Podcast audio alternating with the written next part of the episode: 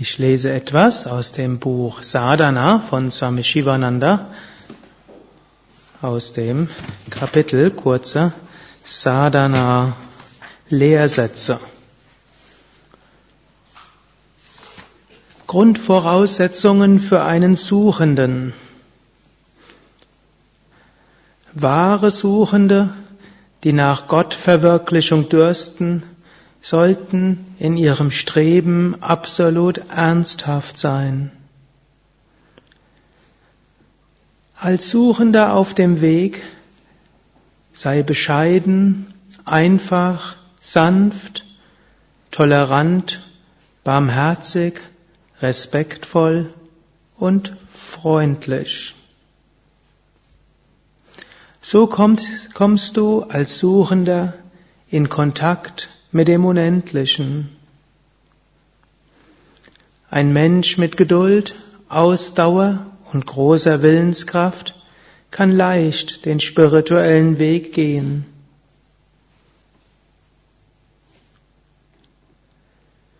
Der Suchende möge sich befreien von Wünschen und Habgier.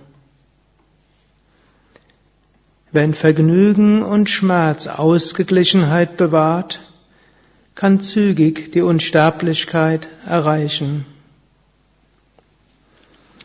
Der Mensch, der mild und freundlich ist, flexibel und demütig ist, der weiß, wie man die Herzen anderer berührt durch ständiges Dienen mit Liebe und Demut, wird stets glücklich und friedvoll sein. Ein hervorragender Suchender ist derjenige, der sich durch selbstloses Dienen gereinigt hat, seine Sinne kontrollieren kann und der die vier Hauptmittel zur Befreiung erreicht hat.